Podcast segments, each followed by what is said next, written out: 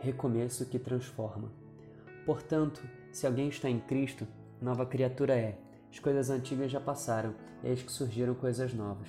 2 Coríntios 5,17 Recomeçar não se trata somente de abandonar as coisas ruins que fizemos, ou deixar os rumos e planos que acabaram sendo frustrados e, portanto, precisam ser revistos e iniciados outra vez. Recomeçar se trata de uma mudança de ótica. Jó foi um homem que o próprio Deus deu testemunho dele. E disse o Senhor a Satanás: Observaste tu a meu servo Jó? Porque ninguém há na terra semelhante a ele, homem íntegro e reto, temente a Deus e que se desvia do mal. Jó, capítulo 1, versículo 8.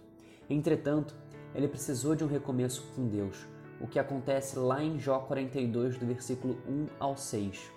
E no versículo 5 ele diz: Com o ouvir dos meus ouvidos ouvi, mas agora te veem os meus olhos.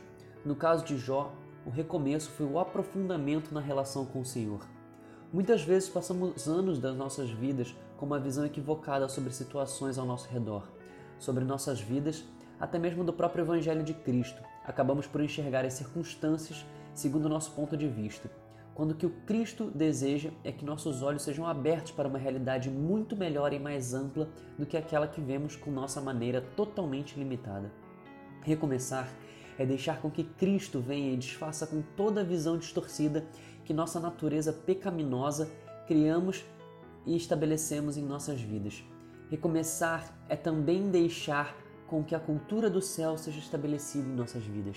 É deixar com que sejamos transformados pelo reino de Deus, deixando para trás tudo aquilo que é antigo e equivocado, que já sabemos que não faz mais parte de nossas vidas, buscando sempre coisas novas para serem vividas em Deus, coisas as quais Ele nos proporciona quando estamos com o coração aberto a receber.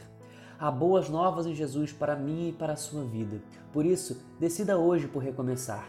Dentro de você, o Senhor depositou coragem para isso, coragem para mais uma vez avançar e receber a vitória que Ele já reservou para você.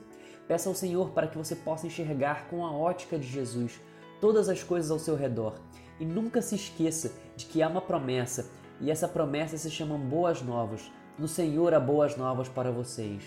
Deus te abençoe.